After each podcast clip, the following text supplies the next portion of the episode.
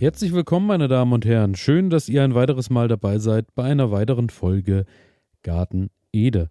Mein Name ist Elias und heute dreht sich alles um ein Thema, äh, auf das ich Stück für Stück in den letzten Wochen immer mal wieder gestoßen bin und ich dachte, das ist auf jeden Fall ein Thema, was ich euch mitbringen möchte und wo viele von euch wahrscheinlich auch noch äh, was dazu zu sagen haben, beziehungsweise ähm, da auch schon viele Erfahrungen gemacht haben und sich regelmäßig Gedanken darum machen. Es geht heute darum, wie kann ich meinen Garten insektenfreundlicher, genauso äh, freundlicher für Bienen und Hummeln und Co. quasi für alle möglichen Insekten machen. Und ähm, bei mir ging das Ganze los. Ähm, schon, äh, ja gut, ich glaube, jeder von uns, der sich intensiver mit Garten beschäftigt, ist schon immer mal drauf gestoßen, hat schon immer mal überlegt, was kann ich pflanzen, dass vielleicht auch noch ein paar Bienen, Hummeln, Wildbienen und Co. Äh, was zu futtern haben.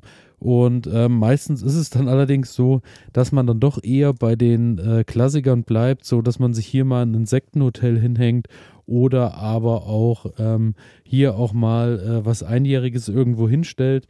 Und äh, am Ende kann man allerdings doch mit wenig Aufwand noch ein bisschen mehr machen. Und genau darum soll es heute gehen. Und als erstes ähm, bin ich da auf ein paar Tipps direkt vom Land Bayern gestoßen. Da fand ich ein paar ganz schöne Sachen dabei. Und zwar geht es darum, ähm, zum Beispiel pflanzen Sie einheimische Wiesenblumen, Stauden, Sträucher und Bäume. Und äh, hört sich banal an, ist aber ganz wichtig, denn vor allem die einheimische Wildpflanzen sind natürlich für unsere Insektenwelt hervorragend äh, gemacht, denn die Insekten haben sich natürlich über die Jahrhunderte daran angepasst und äh, kommen natürlich dort mit der Bestäubung gut klar, wissen, was sie sich dort suchen können und daher ähm, immer in der Regel erstmal schauen, dass man was Einheimisches pflanzt. Bei mir war jetzt der Fall, wo ich da so mit äh, zu tun hatte und Kontakt hatte. Ich wollte bei unserem Hausgarten, ähm, da äh, ist lediglich ein bisschen Wiese rundherum, ein bisschen schauen, dass ich da eine äh, immergrüne Hecke hinpflanze und hatte mir da auch schon ein paar immergrüne Hecken rausgesucht. Dann gab es auch rotlaubige Hecken und so, die mir sehr gut gefallen haben. Und Stück für Stück kam ich dann aber dahinter, dass das alles äh, nichts Einheimisches ist und somit zwar äh, eventuell eine gute Brutstätte für Vögel und Co. ist, aber für unsere Insekten absolut unbrauchbar gewesen wäre. Und daher äh, muss ich da nochmal umdenken, was wahrscheinlich auch äh, dann die deutlich bessere Wahl ist. Genauso ähm, hatte ich als Gründüngung im Garten nochmal überlegt, ob ich ein paar Lupine ausstreue. Und auch da äh, kam zur rechten Zeit dann noch, vielen Dank dafür, vom Biosphärenreservat Rhön tatsächlich auch eine Meldung raus, dass Lupine jetzt nicht unbedingt äh, das Beste sind bei uns, denn ähm, sie kommen A nicht von hierher und äh, B sind sie auch invasiv im Sinne von, sie breiten sich sehr schnell aus und äh, vertreiben quasi und nehmen auch den Lebensraum sämtlichen natürlichen Kräutern, die so in den Wiesen wachsen. Und daher auch da Augen auf, was man auch bei der Gründüngung pflanzt oder aber auch vielleicht äh, im Garten aussät. Denn in der Regel muss man eben auch schauen, dass die einheimischen Insekten da auch wirklich äh, Freude dran haben können. Und natürlich auch, dass der Rest auf den Wiesen und Wäldern natürlich äh, vom Bestand her weiter wachsen kann und weiter leben kann. Daher auf jeden Fall Punkt 1, schaut ein bisschen, dass ihr euch Sachen sucht, die hier auch heimisch sind. Punkt 2, verwenden Sie Pflanzen mit ungefüllten Blüten. Und auch da äh, bin ich bei meinem Garten schon hier und da mal an die Grenzen gestoßen. Es geht einfach darum, ähm, dass Blüten manchmal bedeckt sind von äh, mehreren Blütenblättern und Co., so dass man eben äh, die Pollen nicht sieht, beziehungsweise die Bienen eben nicht an den Pollen und an den Nektar kommen. Und ähm, bei mir zum Beispiel war es so, dass ähm, ich da äh, dran denken muss bei der Teddybär-Sonnenblume. Die Teddybär-Sonnenblume ist eine ganz wunderbare Sonnenblume, sieht wirklich hervorragend aus. Allerdings hat die eine geschlossene Blüte, denn da wachsen überall äh, nochmal kleine Blätter über die Blüte und da hat dann leider die Insektenwelt nicht so viel von. Daher gilt als einfache Faustregel, wenn Sie die Staubgefäße deutlich erkennen können, handelt es sich um eine ungefüllte Blüte. Die ungefüllten Blüten sind nur sind nicht nur insektenfreundlich, sie bringen einen weiteren Vorteil mit sich. Diese Pflanzen sind meist weniger überzüchtet und damit deutlich robuster. Also auch darauf kann man achten. Ich denke am Ende, klar, spricht nichts dagegen, wenn man auch noch ein paar äh, Blüten hat, die äh, gefüllt sind. Allerdings äh, macht es dann am Ende die Mischung. Daher schaut ein bisschen nach, dass ihr da eben auch ein Blütenangebot habt, was auch genutzt werden kann. Dann ähm, schaffen sie von Frühjahr bis Herbst ein durchgängiges Blütenangebot.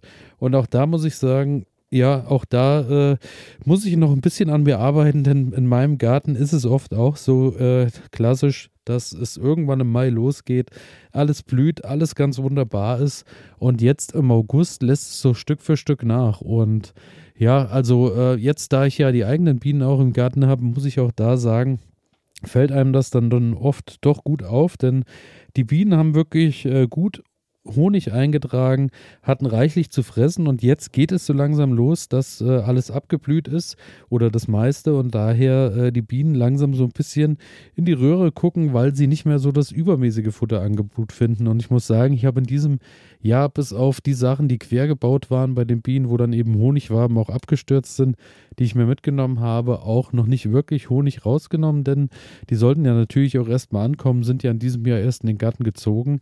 Aber ähm, ja, man merkt jetzt schon, das Nahrungsangebot nimmt deutlich ab und daher bin ich auch da so ein bisschen am Schauen gerade, was ich so äh, noch einpflanzen kann im Garten, was eben auch noch ein bisschen äh, länger blüht, beziehungsweise vielleicht auch versetzt blüht, was vielleicht auch erst im September so richtig nochmal aufblüht und äh, eine schöne Sache, die sich da bei mir auf jeden Fall bewährt, im Moment natürlich ganz klar, Tagetes, die draußen stehen, stehen noch in voller Blüte. Boric sowieso äh, erfüllt ja auch vollkommen seinen Zweck von Juni an, würde ich sagen, bis jetzt völlig problemlos.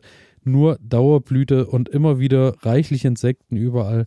Genauso ähm, die Ringelblume, natürlich die Sonnenblumen. Da ist überall ist was los und äh, das kann ich nur empfehlen. Schaut ein bisschen, dass ihr eben auch Sachen habt, von denen die Insektenwelt länger was hat. Dann ähm, mähen sie ihre Blumenwiese nie komplett. Auch das denke ich äh, ganz klar. Man soll natürlich auch, ähm, wenn die Blumen abgeblüht sind, die noch stehen lassen, auch äh, zum Teil, wenn es möglich ist, über den Winter stehen lassen. Denn das Schöne ist, die ähm, Insekten und auch Spinnen haben dann natürlich auch äh, in den ungemähten Flächen weiterhin Nahrung, finden dort eventuell Nistplätze, haben dort äh, auch Verstecke, wo sie sich aufhalten können. Auch da äh, natürlich auch eine ganz einfache Sache, denn am meisten mag ich ja die Tipps, die mir eigentlich weniger Arbeit machen, indem ich irgendwas stehen lassen kann und liegen lassen kann und damit aber rundherum vielleicht allen ein bisschen helfen kann. Dafür hat man nicht äh, so den aufgeräumtesten Garten, aber ich denke, damit kann man leben. Genauso schneiden sie Stauden erst im späten Frühjahr zurück. Auch da natürlich äh, selber Effekt. Die Insekten können in den abgeblühten Stängeln überwintern und auch das äh, ist eine ganz gute Sache, denn äh, da können dann im Frühling natürlich auch die nächsten Generationen schon wieder ausschlüpfen und äh, das wollen wir natürlich äh, auch begünstigen bzw. auch fördern. Dann äh, Kräuter blühen lassen und auch erst äh, vor dem Ende der Blüte ernten. Natürlich äh, wollen wir alle, wenn wir Basilikum im Garten haben, den auch über den Sommer genießen. Aber lasst ein paar Stängel stehen und lasst ihn schön in die Blüte gehen, denn gerade Basilikum ist so ein Kraut, wo ich sagen muss, das hat sich so richtig bewährt und äh, da sehe ich bei mir im Garten auch seitdem der in der Blüte steht, wirklich reichlich, reichlich Insekten, die da so unterwegs sind. Und ähm, die Blüten, kann man natürlich auch im Anschluss problemlos noch selbst genießen. Das tut jetzt dem Genuss des Basilikums keinen Abriss, aber ähm, es ist tatsächlich so, dass da wirklich reichlich Nahrungsangebot für vielerlei Insekten ist, vor allem aber natürlich auch für Bienen und Hummeln. Und dann sind wir auch schon beim nächsten Thema. Begrünen Sie Zäune und Wände mit Kletterpflanzen. Und gerade Kletterpflanzen habe ich jetzt auch im Moment wieder hier überall schwirrt es rum. Wir haben ähm, hier einen wilden Wein, der am Haus wächst. Ähm, ich glaube, da ist so seit zwei, drei Wochen wirklich ein Brummen da als ständig im Garten am, äh, am Bienenhaus, denn da ist wirklich richtig die Hölle los. Also die sind dort den ganzen Tag drin, aber auch äh, Efeu zum Beispiel blüht spät im Jahr und ähm, hat dann auch eine Nektarquelle, die natürlich bis in den Herbst hinein genügt. Und ähm, genauso ist es halt wirklich bei diversesten ähm, Gewächsen an den Häusern. Auch äh, Trompetenblumen habe ich auch schon gesehen, die als Rank äh, als Rankhilfe, als Rankpflanze funktionieren und dort auch äh, ein Gesumme und ein Gebrumme, gerade jetzt zu der Jahreszeit. Daher, falls ihr Flächen habt, die ihr ranken lassen könnt, wo dann eben auch über, die, äh, über das Wachstum nach oben auch eine deutlich größere Fläche entsteht, macht das einfach, da auch das wird euch die Insektenwelt danken. Genauso wie altes Holz liegen lassen und ähm, eben, wenn ihr den Platz irgendwo im Garten habt, macht eine Totholzhecke oder ihr habt irgendwie Totholz, was ihr übrig habt, sei es, äh, weil es irgendwann mal angefallen ist, im, aber natürlich unbehandeltes Holz oder äh, weil es irgendwo, ihr habt ein Grundstück am Bach, bei mir fällt da recht viel Totholz an, was angespült wird. Das äh, gerade, wenn es dann auch mal leichte Überschwemmung gibt, sammle ich das Holz ein, packe es irgendwo auf einen Haufen und schon habt ihr auch da wieder einen wichtigen Lebensraum eben geschaffen. Gerade im Totholz äh, sammeln sich natürlich gerne viele Insekten und legen eben auch Larven ab. Dann ähm, genauso legen eben die Insekten auch äh, gerne was ab in Trockenmauern und Steinhaufen. Auch da selbes äh, Spiel am Ende in den Ritzen und in den Hohlräumen natürlich sammelt sich viel an, auch gerade bei unverputzten Mauern Dort äh, ist natürlich neben, Eidex, äh, neben Insekten natürlich auch Eidechsen, Blindschleichen oder äh, diverses andere Getier unterwegs. Auch das lohnt sich. Und ähm, besondere und schadige Standorte sind für unterschiedliche Tiere attraktiv. Mit einer lehmverfugten Natursteinmauer stellen sie zudem Baumaterial und Nistmöglichkeiten für Wildbienen zur Verfügung. Auch da mit ganz wenig äh, lässt sich da viel erreichen, genauso wie mit einer wilden Ecke im Garten und äh, die sieht man tatsächlich in letzter Zeit, so kommt es mir zumindest vor, wieder öfter, dass Leute auch mal ein bisschen was querbeet und ein bisschen wilder wachsen lassen. Denn äh, dort, wo eben auch Brennnessel, Giersch und andere Wildkräuter wachsen, haben wir natürlich wieder reichlich Futter äh, gerade für äh, die Jungstadien der Insekten geschaffen. Dort werden natürlich auch gerade, wenn ich an die Brennnessel denke, zum Beispiel von den Schmetterlingen eben Eier abgelegt und ähm, dadurch natürlich auch der Artbestand eben gehalten, beziehungsweise kann vielleicht auch wieder gesteigert werden. Und daher auch da ein Tipp, für den man nichts machen muss, einfach eine wilde Ecke irgendwo im Garten stehen lassen. Äh, Wasserstelle anschaffen ist natürlich auch eine gute Sache, muss man allerdings bedenken.